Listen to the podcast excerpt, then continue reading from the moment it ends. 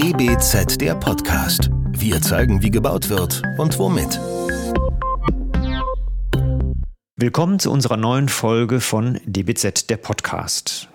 Das Thema heute Wohnen. Das klingt doch wesentlich, essentiell, grundsätzlich, ist aber auch schwierig, umstritten, unscharf, und regelmäßig in den Schlagzeilen. Stichworte wären hier Mietendeckel oder Wohnungsnot, Flächenfraß oder Neiddebatte. Worüber wollen wir also sprechen? Mit unseren Gästen, bei denen wir heute in Köln zu Gast sein dürfen, bei Karin Damrau und Bernd Kusserow, Damrau-Kusserow Architekten. Mit den beiden werden wir sprechen wollen und sie haben sich bereit äh, dazu erklärt, die DBZ-Redaktion beim Thema Schärfen der Auswahl der Projekte für die Maiausgabe zu unterstützen und eben zu diesem Gespräch hier den Wohnfaden aufzunehmen. Wir, das sind Mariella Schlüter und Benedikt Kraft. Und wir sind gespannt, wohin die kurze Reise durchs weite Wohnfeld denn gehen wird. Fangen wir an. Was fällt Ihnen denn zum Stichwort Wohnen ein? Ist denn nicht schon alles gesagt oder mal ganz provokant gefragt, brauchen wir dieses Gespräch eigentlich? Danke, Herr Kraft, für die spannende, gute Frage. Da frage ich mich natürlich die Relevanz dieser Frage. Wer stellt wem die Frage? Und ich gucke auf uns vier und denke, naja, wir sind, wir haben alle vier Berufe, in denen wir auch etwas Gutes tun wollen. Und natürlich ist das Wohnen für uns relevant und das Gespräch ist für uns viel relevant. Aber wir sollten fairerweise sagen, dass es da draußen natürlich auch andere gibt, für die dieses Thema gar nicht so relevant ist, die andere Schwerpunkte haben. Und ähm, wenn ich an mich denke und ans Wohnen, dann, wir wohnen hier in Köln und da fällt mir zum Beispiel ein, wenn ich meine Tochter ähm, zu Freunden oder zum Sport nach Widdersdorf fahre. Widdersdorf ist, ist das ähm, wahrscheinlich dem einen oder anderen bekannt, ist das größte Neubaugebiet Deutschlands und ich muss die Kinder dahin fahren, weil Straßenbahn wurde vergessen in das größte Neubaugebiet Deutschlands. Die Busverbindung funktioniert nicht so besonders. Der Weg, die sechs Kilometer, äh, führen über einen schlecht belichteten Fahrradweg an einer großen Straße entlang. Also da wurde offenbar nicht genug über das Wohnen geredet und ähm, sind sicherlich, ich zu meinem Eingangssatz, das war sicherlich nicht ein Redakteur, eine Redakteurin und Architekt und Architektin, die da miteinander geredet haben, sondern das waren Player, andere Personen und denen waren andere Dinge wichtig. Und deswegen würde ich sagen, lassen Sie uns unbedingt über Wohnen reden. Ja, äh, klar, das ist auch was, was wir, glaube ich, andauernd führen anhaltend führen müssen, dieses Gespräch, gerade im Hinblick auf den komplexen Kontext, den wir diskutieren, der uns gerade umtreibt. Ähm, und damit verbunden die Frage, wie wollen wir leben und wie werden wir in Zukunft leben können und was können wir uns noch leisten. Und in all diese Fragen eingebettet ist ja das Wohnen. Auch, auch im einzelnen Projekt wird das seine Auswirkungen haben. Ähm, die Themen Klimakrise, Mobilitätswende und so weiter und so weiter. Ähm, aber auch die, den demografischen Wandel betreffend und die Teilhabe aller in der Gesellschaft, die werden und sind ab jetzt und hätten auch schon früher irgendwie Themen sein sollen. Insofern brauchen wir zwischen allen Akteuren dieses äh, Gespräch und äh, ja, in, der, in dieser Charta von Leipzig die ja irgendwo diese Leitlinien der Ministerien in der EU weit ähm, gesetzt haben, ähm, wo die Reise hingehen soll und mit welchen politischen Mitteln. Die geht da schon mal so in die richtige Richtung. Aber da war der Ausdruck die transformierende Kraft der Städte, der europäischen Städte. Und ich finde das eigentlich einen ganz schönen Ausdruck, weil er so positiv ist, weil er sagt, es gibt eine transformierende Kraft, die das irgendwie in die richtige Richtung bringt. Aber ähm, jetzt ist ja die Frage, wie wie bringen wir es denn? Wie setzen wir denn diese Kräfte frei? Und ähm, das können wir, glaube ich, tatsächlich nur im Gespräch gemeinsam erarbeiten mit den Akteuren, damit das gelingen kann. Ich habe jetzt gerade so ein bisschen bei Ihnen, Herr Kossoro, rausgehört, dass das Wohnen tatsächlich nicht innen beginnt, sondern schon außen. Also ich habe nur gedacht, wenn man an das Thema Wohnen denkt, dann denkt man an die vier Wände, dann eben an die Möblierung und äh, eine gut funktionierende Heizung. Aber das scheint ja wohl nicht der Fall zu sein. Ähm, oft, ganz im Gegenteil. Ähm, Wohnen wird ja auch, zumindest jetzt hier auch äh, in Deutschland, ähm, auch so diskutiert, dass man sagt, Wohnen sei eine Art Grundrecht. Und äh, das muss ja wohl mehr umfassen als jetzt nur die vier Wände. Ja, da sind wir natürlich gleich bei der Stadt und bei der Stadtplanung und in Gesprächen mit Kollegen geht es so oft um die Stadt, dass es mich, der ich kein Stadtplaner bin, sondern Architekt und mich um Normen, Gesetze, Richtlinien kümmern muss, manchmal nervt.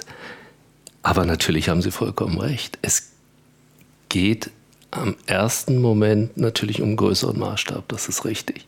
Was für, was für eine Stadt will ich? In welcher Stadt will ich leben? Ja, Stadtplanung. Und da fallen mir viele Themen ein. Zum Beispiel der Komfort. Also wie erreiche ich meine Wohnung? Wie bin ich angebunden? Wie bin ich vernetzt mit Nachbarschaft, mit anderen Vierteln, anderen Quartieren? Ich glaube, es ist ein total unterschätztes Thema. Ähm, die wir ja gerade äh, hier auch in diesem Land von 400.000 neuen Wohnungen sprechen. Ähm, man spricht nicht über den Verkehr, der dafür nötig ist und der dadurch auch erzeugt wird. Man spricht auch nicht über äh, Ressourcen, über Energie oder verschiedene andere Dinge. Man spricht immer nur über die 400.000 Wohnungen, die ich mir dann so vorstelle. Das sind 400.000 Behälter in denen man dann lebt. Und dann denkt man immer, frage ich doch mal den Architekten, wie muss denn dieser Behälter aussehen? Aber nein, es ist nicht der Behälter, sondern es ist, äh, der ist ja nur ein Teil vom Wohnen.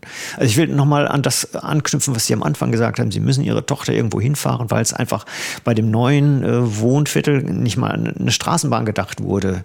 Also wenn wir von 400.000 neuen Wohnungen sprechen, müssen wir auch über vielleicht 4, 40, 400 Kilometer neue Gleise nachdenken. Das ist jetzt die Frage. Sind denn die Architekten noch mit dabei? Eigentlich, die eigentlich ja nur den Behälter kreieren? Gute Frage. Ich gehe noch einen Schritt weiter und setze noch einen oben drauf. Wenn wir die Gesamtkosten von einem Gebäude anschauen, dann ist im städtischen Wohnen 30, 40, 50 Prozent der Gesamtkosten das Grundstück. Darüber wird überhaupt nicht geredet. Wir reden dauernd über Architekten, Architekturen, Standards, vielleicht Vorfabrizierung, was macht die Industrie. Aber fairerweise sollte man sagen, dass viel von dem Gesamtbudget ja erstmal an Grund und Boden erworben werden muss. Und darauf haben wir, wenn man das im Gesamten sieht, ist unser Einfluss relativ gering. Im Gesamtbudget, fairerweise. Was die Kosten angeht. Ja. Aber was, der, ja, die Frage ist ja, hört, das, hört die Stadtplanung, gibt es eine klare Grenze zwischen Stadtplanung und Architektur? Und das ist ja vielleicht gerade der große Fehler, dass, dass wir irgendwie so diese Disziplinen versuchen, so voneinander abzugrenzen und dann zu sagen, so, wir haben irgendwie einen robusten Städtebau, ja, und dann kommt die Architektur und der Architekt macht nur das und der Stadtplaner nur das. Also wünschenswert wäre doch, dass man kann ja die Architektur auch nur denken, wenn man die Stadtplanung irgendwie versteht und umgekehrt. Also ich glaube, dass wir viel mehr miteinander sprechen müssen oder quasi gemeinsam an den Dingen arbeiten. Und ähm, natürlich fängt unser Teil des Denkens dort an. Ich meine, wir haben heute auch über Projekte gesprochen und, und haben irgendwie diskutiert, welche Qualitäten die haben. Und, ähm, und immer geht es auch gleichzeitig um die Stadt, um den Raum. Und das, die Architektur ist ja, formt ja am Ende des Tages auch einen Teil davon aus. Es ist gar nicht auseinanderzuhalten. Das ist klasse. Mir fällt dazu jetzt gerade ein, die, die letzten zwei Stunden haben wir vor allem über städtische ähm, Projekte gesprochen, die im, in der Erdgeschosszone oft andere Nutzungen hatten als das Wohnen. Und ich, äh, mir fällt da ein spannendes Gespräch an mit einer befreundeten Stadtplanerin, die viele Wettbewerbe betreut und meinte, da gibt es immer diese, da gibt es den Wettbewerb, dann gibt es die Wettbewerbsgewinn, dann gibt es die Visualisierung und da ist dann das äh, in der Ecke das wunderbare Café reingezeichnet oder ein Supermarkt, der da leuchtet ähm, in der Abendstimmung und dann zack gebaut ist Wohnen reingesetzt. Es sind Monostrukturen, weil die Mischnutzung aufwendig ist. Das wissen wir aus eigener Erfahrung in unseren eigenen Projekten. Und das ist auf jeden Fall ein spannendes Thema, das zu fragen, wie wollen wir zusammen wohnen? Und naja, es ist aufwendig vielleicht. Wäre aber neben all diesen, ähm, ja, wir hatten es heute im, im Gespräch sehr häufig, bei uns äh, scheinen sehr viele Regularien da zu sein, die in anderen Nachbarländern vielleicht nicht vorhanden sind oder anders gelöst sind. Was äh, gehört für Sie beide zu den Wesentlichen? Also würden Sie sich mh, weniger Regularien wünschen? Was gehört zum wesentlichen Wohnen? Wir sind die ganze Zeit ja befasst mit diesen Regularien, ähm, die uns verschiedene Dinge vorgeben und eben oder und ausschließen. Also wenn wir es jetzt mal irgendwie tatsächlich an einem Bauprojekt, äh, wenn wir es darauf beziehen, ähm, und die auch Anforderungen generieren, die fast dann irgendwo äh, sich widersprechen oder äh, ja, bautechnisch dann irgendwie solche, so einen Aufwand bedeuten, dass es eben auch finanziell nicht darstellbar ist. Also es ist ja auch bekannt, dass das eigentlich ähm, sich so weit in die Höhe geschraubt hat, dass es unbedingt notwendig ist, da mal ranzugehen. Und das, Wer schraubt denn da eigentlich in die Höhe? Ja, die Industrie unter anderem, ja, der Gesetzgeber, der aber miteinander in, in den einzelnen Aspekten dann irgendwo immer in, produziert, produziert, produziert. Das hat, das hat auch jede für sich wahrscheinlich seine Berechtigung, aber diese Gesamtschau, dieses Betrachten und der Sinnhaftigkeit in der Kombination, das passiert vielleicht zu wenig. Und, ähm, und wenn wir auch über, das, über die Finanzierbarkeit von ähm, Anforderungen, die das Klima ja, oder diese ähm, äh, ja, die klimatischen Bedingungen mit sich bringen werden, ähm, wenn wir das betrachten, dann stellt sich schon die Frage, das, das nochmal ähm, zu überarbeiten und zu überdenken, äh, damit eben das erstens mal finanzierbar bleibt. Ähm, und wir auch, da kannst du vielleicht auch noch mal besser was dazu ausführen, äh, nicht in Abhängigkeit sind von diesen ganzen zugelassenen ähm, Fabrikaten, ja, Produkten ähm, und wir irgendwo mehr eine Übersicht bekommen, auch als Architekten, welche Alternativen wir dann haben, an Produkte einzusetzen, ja, weil das ja schon ähm, vom Markt getrieben wird, ähm, diese, diese Anforderung. Ja. Und dann ist man da in einem Dschungel und ähm, äh, hat dann die, eigentlich die Kombination all dieser Anforderungen zu erfüllen und äh, kommt da doch durchaus an seine Grenzen. Ja, ich finde es spannend, was du sagst und wie so oft habe ich dann auch verfolge ich dann so meine eigenen Gedanken dazu. Was mir dazu einfällt, dass wir im, im, im Büro ja oft auch über die Themen, die unsere Aufgabe sind, also die Lösen von Gesetzen, Normen, Richtlinien im Rahmen des Planungsprozesses, die, wir die uns natürlich zum Teil unfassbare Aufgaben geben und die auch manchmal nervig sind, und die, die Frage ist, wer, wer setzt diese Standards und ähm, sind die Standards überdenkenswert? So habe ich die Frage, so habe ich Ihre Frage, Frau Schlüter, verstanden. Ja. Und ein Beispiel hier im Team, ganz aktuell die Barrierefreiheit. Kurz, muss ich kurz ausholen? Die Landesbauordnung hat das schon angedeutet, die Landesbauordnung NRW, wir sind hier in NRW, dass sich Dinge verändern werden hinsichtlich der Barrierefreiheit. Es gab eine erste Änderung, es gab eine zweite Änderung und letztes Jahr wurde die DIN zur Barrierefreiheit in einem sehr großen Maße in NRW eingeführt. Nicht vollständig, aber doch in großen Teilen.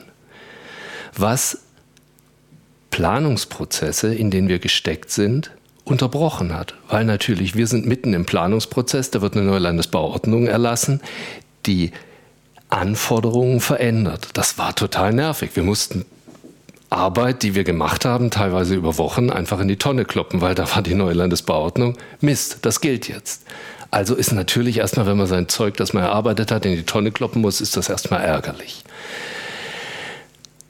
Und dann haben wir darüber diskutiert. Und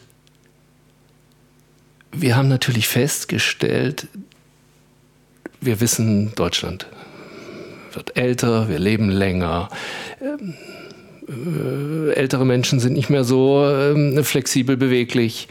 Also was ist denn da draußen gebaut? Da ist, nach dem Krieg wurde viel gebaut, da sind keine Aufzüge drin, da sind vielleicht äh, ein paar Stufen, um in das Haus überhaupt reinzukommen. Also da draußen gibt es sehr großes Angebot, wenn man jetzt mal von Angebot redet, ein sehr großes Angebot von Gebäuden, die nicht barrierefrei sind. Was die Politik gemacht hat, ist doch, sie fordert diejenigen, die am Bauen arbeiten, dazu auf, jetzt eine größere Masse an Projekten zu realisieren, die in einem hohen Maß barrierefrei sind. Auf das einzelne Projekt betrachtet erscheint das vielleicht überzogen oder nervig oder was weiß ich, aber auf, auf alle Gebäude der Bundesrepublik Deutschland gesehen, hinsichtlich Vergleichen mit dem demografischen Wandel, ist natürlich die Entscheidung genial, weil wo, die, wir können die ja nicht, äh, alle alten Menschen wollen vielleicht selbstbestimmt alt werden. Wie, ich denke mal, da sind wir vier alle gleich, wollen selber mit dem Aufzug noch in unsere Wohnung fahren können, wollen nicht ausziehen müssen, etc. etc. Und durch die Gesetzgebung verändert sich die Anzahl und der Prozentsatz der barrierefreien Wohnungen zu den nicht barrierefreien Wohnungen. Und wir sind am Ende zu dem Schluss gekommen, wir sehen das als großartige und richtige Herausforderung und, und haben das als auf einmal total lustvoll erlebt, mit diesen neuen Forderungen umzugehen. Und es wird so, ich, ich höre das öfter auch in Diskussionen, wenn man den Fernseher anschaltet oder äh, dass eben gesagt wird, die Standards sind zu hoch. Aber ich habe jetzt gerade einen Standard beschrieben, der ist anstrengend, der kostet ein Heidengeld. Aber wir im Büro in den Diskussionen, bevor wir alles weggeschmissen und neu gemacht haben, sind zu dem Schluss gekommen. Nee, nee. Standards, neue Standards sind richtig. Per se. Also ich meine, gerade die Architektenschaft klagt ja und ich würde auch mal sagen, mit Recht darüber, dass die Standards tatsächlich äh, Energiestandards beispielsweise ja immer höher gezogen werden. Und man fragt sich wirklich, also die NF ist ja lange tot, also es gibt da viele Nachfolgeregelungen, äh, sagen wir, und Regularien, durch die mittlerweile auch kaum mehr noch jemand durchsteigt, die aber sozusagen einen Standard produzieren, den wir vielleicht gar nicht brauchen. Und da wäre jetzt äh, für mich etwas, wo ich einmal nochmal äh, vielleicht in eine andere Richtung gehe, was aber auch das Thema Wohnen angeht ich glaube, wir sind ja alle doch äh, bei zunehmender Wohnfläche pro Person alle sehr verwöhnt. Also wir wohnen alle auf sehr viel Quadratmetern.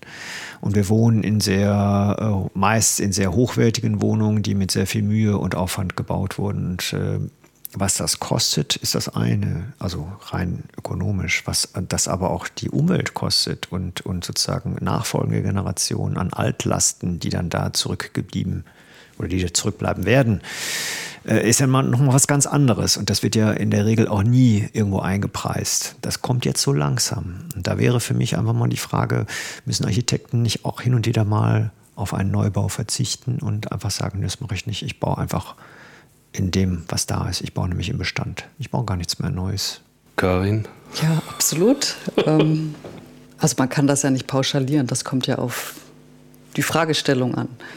Und ähm, ich glaube, grundsätzlich ist natürlich unsere Aufgabe, im Bestand zu bauen und, und das, was wir haben, irgendwie sinnvoll umzustrukturieren. Also wir haben ja gerade über Widdersdorf gesprochen kurz und über diese Ein- und Zweifamilienhausgebiete, die dann irgendwie so äh, wahnsinnig viel Fläche brauchen und auf der dann ja auch, weil sich die Lebensstrukturen und die Lebensbedingungen derjenigen ändern, die da mal gebaut haben, ähm, dazu, dass dann da auf einmal viele Quadratmeter Flächen auf ganz äh, wenige Personen ähm, äh, zu rechnen sind, die dann eben nach dem Auszug der Kinder zum Beispiel noch da sind. Und dann ähm, gibt es ja auch da Überlegungen und Modelle, ähm, wie, wie man damit umgeht. Und wir haben auch in unserem Bekannten- und Familienkreis vielleicht solche Fälle, ja, wo dann auf einmal das Haus äh, nur noch von einer Person bewohnt wird.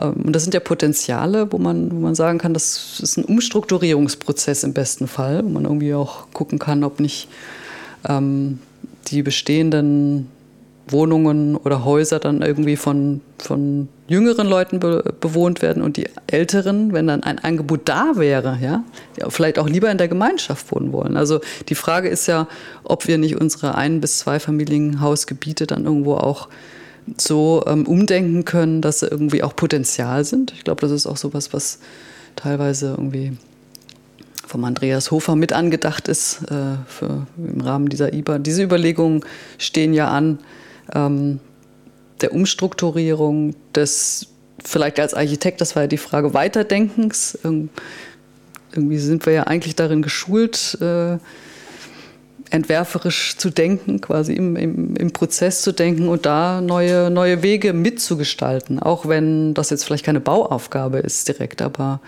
ein, ähm, ein Prozess, den wir als Architekten, glaube ich, schon im Diskurs begleiten können. Und wo jetzt eben zum Beispiel die Personen, die jetzt dieses äh, Haus alleine ähm, bewohnen, aber eigentlich auch eine, eine Sehnsucht nach Gemeinschaft haben, und ich glaube, wenn in dem Kontext ein gutes Angebot da wäre, also in der Gemeinschaft ähm, angemessen und, und gut zu leben, nicht in, in, ähm, ja, in dem Angebot, was vielleicht jetzt da ist, oder als letzten Schritt, sondern einfach als einen guten Lebensabschnitt und dafür, dass diese Quadratmeter hausfrei zu geben. Ich glaube, da gibt es ganz viel Potenzial, wo auch ähm, ja, neue Bilder auf, neue Bilder aufgebaut werden können, neue Perspektiven aufgebaut werden können, sodass wir mit dem Problem auch ähm, kreativ umgehen können und Lösungen finden. Ich möchte meinen Karin von gerade eben kurz erläutern, weil ich zum Bestand so meine eigene Meinung habe und die vielleicht etwas, ähm, sagen wir mal, etwas härter ist, weil ich muss ja irgendwie als Architekt von etwas leben. Also die Idee, mit dem Bestand umzugehen, so wie du es beschrieben hast, ist klasse, finde ich gut. Aber was uns widerfährt als Architekten, wir sind Dienstleister, wir werden angefragt und wenn wir für den Neubau angefragt werden, dann ist der Neubau zu planen. Natürlich könnten wir versuchen, einem, es wäre zum Beispiel die Frage hier im Raum, Mensch, da gibt es so eine Entwicklung, da ist ein Bestand drauf und wir Architekten, wir werden zu dem Wettbewerb eingeladen, das ist eine Mehrfachbeauftragung und wir machen dann einen Vorschlag, nicht die Frage, also wir fahren dahin zu dem Ort, da steht noch alles voll und wir fahren wieder nach Hause, haben zwei Monate Zeit und beantworten nicht die Frage, die uns vom, Bau, vom potenziellen Bauherrn im Wettbewerbsverfahren gestellt wurde, sondern entwickeln den Bestand, der da ist. Und dann kriegt der Bauherr äh, die Antworten und eins davon ist überhaupt nicht die Frage gewesen, weil die Frage war, Grundstück leerräumen, neu bauen. Das kann zum wirtschaftlichen Desaster führen, weil man als Architekt zwei, drei Monate für die Mülltonne gearbeitet hat. Und das gilt es immer gut zu überlegen, weil die ich muss auch noch dazu sagen, dass bei, da, da, fallen mir auch Gespräche mit solchen Akteuren ein, dass das natürlich auch auf der anderen Seite von, von denen, die sich über Jahre vorbereiten auf so einen Wettbewerb und gespannt auf die Ergebnisse sind, das vielleicht auch als super arrogant empfinden. Sie haben eine Frage gestellt und kriegen eine andere Antwort. Das kann auch total ätzend sein. Also deswegen, da ist auch ein gewisses Verständnis von meiner Seite aus da. Hey, ich habe mir die Frage drei Jahre lang überlebt. Ich habe da auch einen anderen Architekten bezahlt, der hat Vorplanung gemacht. Jetzt habe ich den Wettbewerb ausgeschrieben und du beantwortest meine Frage nicht. Hä? Also das Thema Bestand ist als Architekt es selber einfach als Idee zu entwickeln, würde ich sagen, schwierig. Kommt noch was dazu. Bestand ist, hat unfassbar hohe Planungskosten für uns, weil es komplizierter ist. Also ich würde sagen, das muss gemeinsam erfolgen mit Bauherr und Architekt. Also der Bauherr muss sich natürlich das überlegen und der Architekt dann gut beantworten würde. Aber liegt ja damit die Initiative alleine beim Bauherrn? Das würde ich jetzt mal nicht so sehen. Also ähm, müssten nicht auch die Architekten vielleicht nicht im konkreten Planungs, äh, in der konkreten Planungsanforderung, aber doch im Gespräch mit den Bauherren dann äh, auch mal sagen, hm, ja, es ist ganz schön neu zu planen, aber ich rechne dir erstmal vor, es ist einfach günstiger, im Bestand zu bauen. Ja, ich denke, das ist ja uns, unsere Beratungsfunktion auch. Also ähm, unbedingt. Ja, bis das Wie kommen wir sonst voran? Also ich meine, ich glaube, wir sind uns doch alle einig, dass wir nicht mehr so viel neu bauen dürfen, oder? Also dieses äh, Stichwort von Deutschland ist gebaut, bezogen auf den Wohnungsmarkt, das kursiert ja. Und ich glaube, äh, vielleicht sind die Verbände dann da auch, der BDA oder der BDB und wie sie alle heißen, sind da auch nicht so ökonomisch involviert, dass sie da in der Hinsicht weiter sein können als die äh, Kollegenschaft, die sie dann vertreten. Aber die gehen ja mit wesentlich radikaleren Äußerungen nach draußen. Ich weiß nicht, ob, ob sie dann immer die, die Verbandsmitglieder da jeweils auch mitnehmen. Das äh, kann sein, dass das manchmal nicht der Fall ist, aber kann man sich so aus der Verantwortung winden, indem man, also winden ist jetzt vielleicht auch blöd gesagt, ja, ist ja kein ist okay. oder rausdrehen, so nach dem Motto, ja, aber der Bauherr will es doch einfach. Na, wir haben ja, wir sind ja da auch, ähm, haben ja da Geschichten auch zu erzählen. dass ich weiß wir, nicht, was jetzt, ja. Nein, das, Sie haben ja vollkommen recht. Also ich glaube, es ist in unserer Verantwortung, ähm, verantwortlich zu beraten, und wenn die Frage gestellt wird und wir eine andere Antwort geben, dann ist das, denke ich, ähm, auch genau das, was wir leben und äh, tun in unserem Architekturbüro. Und uns ist der eine oder andere Bauherr auch aufgrund dessen schon abhanden gekommen. Weil das ist dann das Ende, dass wenn man nicht zusammenkommt, weil die Vorstellungen zu weit auseinander driften, dann ist das, dann ist das, das eben so. Ja. ja. Ähm, das sehen wir schon so. Ich glaube, es äh, ist ein wichtiger Teil unseres Tuns, dass man das vertreten kann, was man, was wir vertreten können, was, ähm, was wir bauen, was wir umsetzen. Und umso mehr ähm, sich diese Situation jetzt irgendwo ähm, darstellt, wie sie es, wie sie es eben tut, also ist ja unser, steigt ja auch die Verantwortung weiter. Und ähm, ich kann mir auch vorstellen, dass die, die ähm, ja vielleicht auf dieser marktorientierten Seite vor allen Dingen stehen, auch zunehmend ähm, ja, das schon einmal hinterfragen, ähm, ob, ob, ob der Weg, den der gegangen wurde, auch der richtige ist. Also ich, da liest man immer wieder auch Sachen in der Süddeutschen Zeitung war ein Investor dargestellt, der jetzt in soziales Seniorenwohnen investiert irgendwo im Allgäu, weil sich das auch einfach rechnet. Und vielleicht ist ja irgendwie die Welt nicht besteht nicht aus zwei äh, Seiten, sondern ich glaube,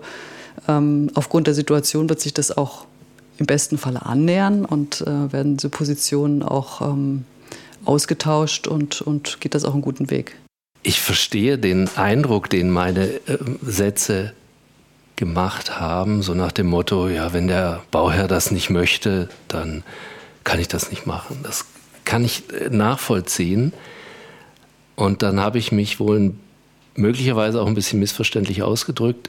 Ich ich versuche es nochmal ein bisschen anders. Unsere Gesellschaft entwickelt sich weiter und die Stadtgesellschaft, wir reden jetzt über das Wohnen im, im städtischen Kontext, hat, stellt Anforderungen, zum Beispiel an die Klimagerechtigkeit. Und die Anforderungen sind berechtigt. Ich habe ich hab vorhin gesagt, an dem Beispiel Barrierefreiheit, dass wir im Büro zu dem Schluss gekommen sind, die Anforderungen sind gerechtfertigt. Also gehen wir damit um. Und bestimmte Dinge gehen, dann muss man den muss man das Haushalt abreißen. Es geht nicht. Ich kriege den Aufzug da nicht rein. Ich bleibe jetzt bei meinem äh, vorigen Beispiel. Ich kriege den Aufzug nicht rein. Ich kriege die Treppe nicht breiter. Ich kriege in der Wohnung keinen Rollstuhl gedreht. Ich krieg's nicht hin. Ich krieg's nicht hin. Also muss ich es abreißen. Ich fange an. Ich mache weiter. Klimawandel. Ich habe KfW KfW, hoffe ich, äh, Kreditanstalt für Wiederaufbau, die setzen die Standards in Deutschland.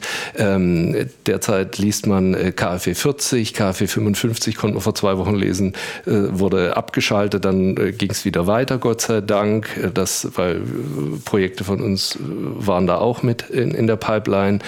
Ähm, jetzt versuchen, wir könnten mal zusammen zu viert versuchen, ein KfW 40 so irgend so ein, so, ein, so ein Bestand mit zwei Dingen zu nur zwei Dinge.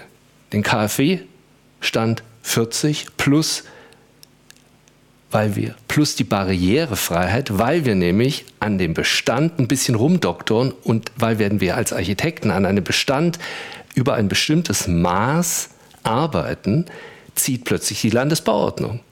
Weil die Stadt sagt, die, Baube, die genehmigende, zu genehmigende Baubehörde guckt sich das an und sagt, ja, ihr habt ja da viel verändert, also wird es, äh, wird das geprüft. Mit diesen zwei Vorgaben irgendeinen halblebigen Altbau zu bearbeiten, da kommt man dann oft zu dem Punkt, lass uns das Zeug abreißen und neu bauen. Genau, und das ist ja nur die Frage der Standards, über die wir am Anfang gesprochen haben. Ne? Also wenn wir die Standards weiter runterschrauben würden und wir würden sagen, okay, lieber Mieter, du lebst jetzt in einem Gebäude, äh, wo du einen dicken Pullover tragen musst und äh, wo vielleicht äh, die Wände nicht ganz so gerade sind oder wo verschiedene andere Dinge den Wohnkomfort heutiger Standards weit unterschreiten, dann äh, kannst du da gerne wohnen für günstig. Nur Willst du mehr, dann musst du halt mehr zahlen. Dann ziehst du in ein anderes Gebäude. Nur da denke ich jetzt, äh, wir machen einen Podcast, der wird öffentlich sein. Und sag ich jetzt dazu Dinge, wo ich jemand ausschließe? Ich schließe jemand aus. Ich schließe, wir haben zwei, zwei Beispiele. Sie nehmen den Pullover, ich nehme den Rollstuhl dazu. Weil das ist, äh, ich nehme das dauernd, weil uns das gerade die letzten zwei Monate massiv beschäftigt hat. Beide Themen. Der Pullover und der Rollstuhl. Wir schließen damit aus. Ja, ist hier, so ähnlich. hier im Podcast ausschließen und dass ich kann, wir haben hier diskutiert und wir kommen zu dem Punkt, boah, lass es uns nicht zähneknirschend, sondern lass es uns lustvoll inkludierend machen und dann führt es einfach dazu, dass man den Mist abreißen muss und neu bauen. Die Stand, diese Standards hier im Podcast zu diskutieren und damit auszuschließen, jemand Leute auszuschließen, würde ich Oh, Sie haben natürlich vollkommen recht, aber da wird es echt haarig, da wird es ja politisch. Ja, ja, ja, ja, aber Wohnen ist politisch. Ne? Also, das, das, das ist, zeigt aber doch das Dilemma auf, oder? Das zeigt doch das Dilemma zwischen diesem, zwischen dem auf, dass wir uns eigentlich gar nicht, wir sollten uns nicht mehr leisten, Bestand abzureißen dann fragt man sich natürlich auch manchmal, da sollen Sachen abgerissen werden, jetzt gerade ganz aktuell in Köln, die aber eigentlich noch tiptop sind, ja, also vielleicht aus gestalterischen Gründen. Ähm, also wir können uns das nicht mehr leisten. Aber wenn wir die ganzen Anforderungen so hoch haben, die Standards, dann ist es manchmal gar nicht auszuschließen. Und nicht genau an dem Punkt äh, sollten wir und müssen wir ja irgendwie arbeiten. Und da können wir natürlich unser, unsere Erfahrungen oder die auch die alle Architekten machen, äh, mit einbringen in die Diskussion und ähm, einen guten Weg suchen. Letzte Frage. Dann würde ich nämlich nochmal auf die letzte Frage nochmal oder euch beiden, Ihnen beiden nochmal stellen. Und zwar, wir hatten äh, bei einem unserer ersten Projekte heute Morgen, hatten wir zwei Projekte nebeneinander liegen, die beide recht ähnlich waren und trotzdem waren wir uns alle ziemlich einig. Wenn wir jetzt die Frage gestellt bekommen, in welchem Haus möchte ich leben, wussten wir sofort, welches wir nehmen. Die Frage, ähm, das eigene Wohnen, wo wir selber wohnen, ist das immer unabhängig von dem, wie wir es dann planen für alle, alle anderen? Ja, gute Frage. Ähm, da geht es ja um so Traumwohnen oder nimmt man sich zurück? Ähm, oder was sind denn die Träume? Ich meine, ich kann, wir können das jetzt auf uns beziehen oder wir können das auf das beziehen, was Fakt ist, irgendwie, nämlich dass wahnsinnig viele Häuser in Deutschland eben diesen aufgrund dieses Einfamilienhaus- oder Zweifamilienhaustraums gebaut werden. Und da kann ich vielleicht nochmal anknüpfen an die, an die Punkte, die wir vorher schon besprochen haben, nämlich dass eben das Schöne wäre, das zusammenzubringen. Ja? Diese Anforderungen, die oder quasi das, was wir uns noch leisten können, was wir uns für, als Gesellschaft vorstellen können und was wir uns, äh, ja, was in die Zukunft weist und dem, dass der eigene Wohntraum unserer eurer, der allgemeine, vielleicht, ja, dieses im Grünen wohnen oder beziehungsweise den Garten haben, die Kinder sicher haben, den Hund laufen lassen, äh, rumwerkeln oder, ja, oder jetzt, was wir heute Morgen angeschaut haben, den Ausblick haben, ja. Aber die, und die große Herausforderung ist ja, dass wir sind, glaube ich, gezwungen dazu, das zusammenzubringen irgendwo, ja, weil niemand wird, wir können nicht einer ganzen Gesellschaft äh, die verpflichten, irgendwo zu wohnen, wo sie gar nicht wohnen wollen, sondern es geht ja darum, den, den, das private kleine Glück ähm, einzubringen in diese, in diese Möglichkeit, dass uns das Wohnen für die Gesellschaft irgendwie auch ein, eine Zukunft ermöglicht. Und ich denke, da sind wir auch gefragt als Architekten, da ein paar Konzepte und anders zu denken, Dinge umzudrehen, das kleine Glück vielleicht auch eben mit diesem gesellschaftlich ähm, Möglichen zusammenzubringen. Stichwort, wie kann man denn dieses, ja, diese Qualitäten irgendwo verdichten, zusammendenken im städtischen Kontext, äh, sodass wir weder jetzt irgendwie alle einen, quasi einen Turm in der Landschaft brauchen mit 360 Grad Blick, noch wahnsinnig viel Fläche und trotzdem diese Qualitäten haben. Und ich meine schon, dass das zusammenpassen kann und dass wir auch einen Teil dieser neuen Erzählung produzieren können. Ja, durch Projekte, Gedanken. Ich finde die Frage super, weil Sie, Frau Schlüter, Sie haben mich ertappt. Weil Karin und ich wohnen in einem Altbau mit schlechter Substanz. Also Sie, ich rede, Sie, Sie brechen die Frage runter auf das Persönliche. So habe ich Sie verstanden, richtig? Ja, zum Schluss noch einmal persönlich. Jetzt werden wir mal persönlich.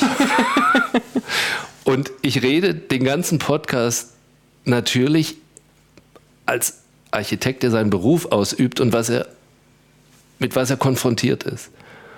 Und ich habe auch schon, ich verstehe natürlich unsere Bauherren und teile diese Haltung auch. Ich lebe ja auch davon. Aber wir wohnen in so einem so einer super schlechten Altbausubstanz, die ist in den ähm, 1956 hochgezogen worden für die belgischen Streitkräfte, weil die auf die Deutschen damals aufgepasst haben hier in Köln. Und, ähm, und da sind ähm, äh, acht Reihenhäuser nebeneinander gestellt und das, die Decken sind durchbetoniert. Und wir hören, und, und die Wände sind dünne Bimssteinchen. Also wir könnten jetzt nach Hause gehen zu uns zu viert und wir könnten mit unseren Nachbarn reden. Wir müssen ein bisschen lauter reden, aber wir verstehen voneinander jedes Wort. Wenn es mal lauter zugeht, wird es auch lauter. Man, man, reißt sich dann auch mal schon zusammen. Es ist der Hammer. Wenn, ähm, und diese Substanz, in der wohnen wir, nur das jetzt, und das ist ja Ihre Frage die ganze Zeit gewesen also ich privat nehme wahnsinnige Dinge in Kauf, die da draußen, wo mich jeder, ich sag's einfach, mich, mich wird jeder verklagen. Wenn ich so bauen würde, also Neubau, da gibt äh, äh, Neubau sowieso, da reden wir gar nicht drüber im Altbau. Jemand hat was erworben für teuer Geld, gibt uns das als Architekturbüro und wir setzen das so um, so wie wir privat wohnen in diesem durchbetonierten Ding. Da würden wir aber auch im Bestand. Aber das ist so ein schönes Beispiel, dass man, wenn man, ich, und das ist vielleicht das, was damit einhergeht mit der Altbausubstanz, ähm, dass, dass die Standards vielleicht auch ein bisschen überdenkenswert sind. Ja, wo wollen wir hin? Man kann in der Gemeinschaft schon so leben, dass man sich hören kann. Ähm, und dieses immer nach oben schrauben ist, glaube ich, auch nicht zukunftsfähig. Also Absolut nicht. Und da würde mich natürlich, aber vielleicht geht es uns auch nichts an, äh, interessieren, warum wohnen Sie denn in so einem beschissenen Altbau? Die ich bin dafür, zwei Standards zu machen. Ich bin, ich, ich sage, wir, wenn wir vier jetzt heute die Politik beeinflussen könnten, bin ich dafür, wir, also wir würden jetzt diskutieren und würden heute Abend ein neues Gesetz schreiben, würde ich zwei Landesbauordnungen schreiben. Ich eine? eine? Eine für den Neubau. Die hat all das. Ich bin ja Fan davon. Ich stehe da auch dazu, was ich die letzte halbe Stunde geredet Das ist, der Gedanke ist mir gerade eben gekommen. Und wir schreiben, wir vier schreiben eine zweite zusammen für den Bestand. Und der Bestand hat einfach all das, was ich gesagt habe, nicht weil der arme Bestand, der hat das nicht verdient, was da draußen abgeht. Der, der muss abgespeckt werden, da wird halt weniger gemacht. Da wird mit dem wenigen, was gemacht wird, kann ich aber unfassbar viel erreichen. Ich mache den ein bisschen besser, stecke da ein bisschen Geld rein, verdoppel aber die Verbesserung, einfach weil das ja so schlecht ist. Und dann höre ich halt alles. Aber dafür habe ich zum Beispiel ein bisschen gedämmt. Aber habe auch nicht wahnsinnig gedämmt, weil wenn ich zu viel, dann muss ich es abreißen. Ähm, und so weiter. Ich würde zwei Landesbauordnungen machen. Das ist meine Antwort. Jetzt haben Sie aber immer noch nicht darauf geantwortet, warum Sie in diesem Gebäude wohnen. Das soll meine Frau machen. Sie müssen es nicht sagen, aber es würde mich jetzt schon interessieren. Ja, das ist, was, was äh, reizt denn dann? Ist es der Garten? Ist es äh, die tolle Umgebung? Oder war es ein Zufall? Und Sie haben ja, sich es war, eigentlich geeinigt. ein, es war tatsächlich eigentlich ein Zufall. Die, ähm, die Bundesrepublik hat ja den Bestand an Familien ähm, verkauft. Es war ein Bieterverfahren und ähm, zu Preisen damals, da haben wir einfach mal mitgeboten. Also das Ja. war unser erstes Gebot und wir haben einen Zuschlag bekommen. Und zu Preisen, da bekommen Sie heute in Köln nicht mal mehr eine Einzimmerwohnung dafür. Und, und das Ganze war natürlich auch so ein bisschen runtergerockt. Also man brauchte, Ein bisschen ist gut. man brauchte Fantasie. Aber das wäre doch, äh, das wäre war doch genau der. Punkt. Zweite Landesbauordnung, wie auch Das immer. Das kann man auch in eine reinpacken. Das ist halt ein Unterkapitel. Aber damit würde man ja auch wieder Wohnungsbau erschwinglich machen. Und ich hätte Äh, total Lust drauf, Wenn ja. man dann sagt, äh, wir machen den Bestand so, dass man wieder drin wohnen kann. Wer nicht? Ja. Und damit wäre, äh, wäre wahrscheinlich das eine oder andere gelöst. Und ich meine, Sie machen sich doch Gedanken darüber, wie Sie ihr, Ihren Altbau auch ertüchtigen, weil Sie dann doch irgendwann mal keine Lust mehr haben, So viel ständig die. Nachbarn zu hören. Also wird mal die, die Decke durch, wird mal gesägt oder noch eine Das ist das, äh, Wand davor geklebt. Das ist eigentlich ein Mehrfamilienhaus, aber quasi um 90 Grad gedreht. Ja, das, ist ja, das haben Altbauten so an sich. Ja.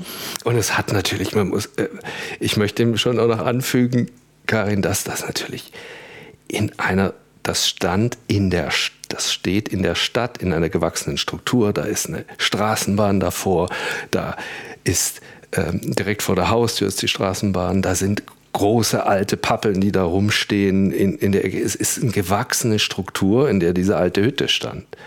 Und das ist natürlich für da, da wollte auch niemand, das Schöne ist, da, der, das Schöne wollte keiner hin, das wollte niemand haben. Nur die das wollte, Architekten da, da ist eine Architektendichte, ich kann es jetzt mal durchzählen, in, wenn ich jetzt, ich äh, rufe, ich rufe jetzt, also wirklich äh, in Rufweite, kann ich rufen eins, zwei, drei, es ist ja ein kleines Viertel, das sind ein paar Häusle, aber da kann ich äh, bestimmt vier, fünf Architekten in Rufweite erreichen. Da sind Architekten hingezogen. Tja, die halten es aus. Die wissen es zu schätzen. Ja. Ja, vielen Dank. Danke auch für den sehr privaten Einblick. Der macht immer noch am meisten Spaß. ähm, vielen Dank auch für den, äh, ja genau, für den ganzen Vormittag auch. Das waren wirklich äh, auch tolle Gespräche. Manchmal würde man gerne die ganzen Stunden aufnehmen, ähm, weil wirklich, wirklich, also tolle Themen auch mit dabei waren. Und ja, vielen Dank. ja, vielen Dank auch unsererseits. Hat Spaß gemacht. Danke, Frau Schlüter, danke, Herr Kraft. War ein toller Tag mit Ihnen. Sehr gerne. Das war der DBZ-Podcast. Wir zeigen, wie gebaut wird und womit. Entwickelt wird der Podcast von der gesamten DBZ-Redaktion.